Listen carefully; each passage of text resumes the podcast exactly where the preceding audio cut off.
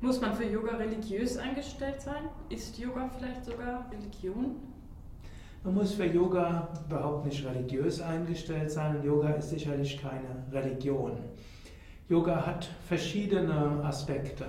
Man kann Yoga auch nur üben für die Gesundheit. Dafür braucht es überhaupt keine religiöse oder spirituelle Überzeugungen.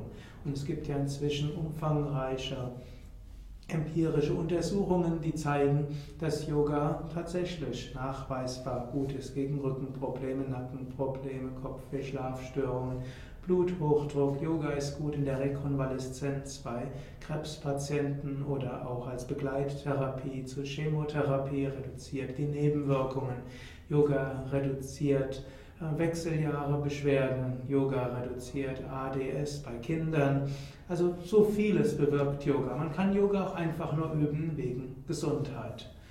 Natürlich, viele Menschen heutzutage üben Yoga auch wegen spirituellen Aspekten. In diesem Sinn ist Yoga aber religionsübergreifend. Auch schon in alten Indien war Yoga religionsübergreifend. Auch heute finden wir Menschen, die buddhistisch sind in Indien, die Yoga üben. Zum Beispiel, es gibt den tibetischen Yoga, auch Hatha-Yoga, also körperbetonte Yoga, hat einige wichtige Yogameister, die aus Tibet stammen.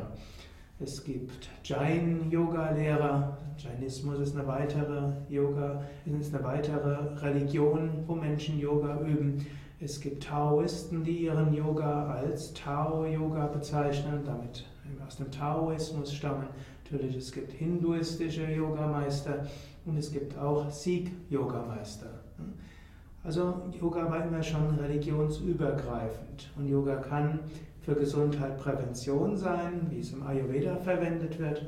Yoga kann ein Weg sein, um mehr Energie zu bekommen und Yoga kann ein Weg sein für spirituelle Entwicklung und als solches auch mit jeder Religion und auch mit einem spirituellen Verständnis jenseits einer konkreten Religion verbunden sein.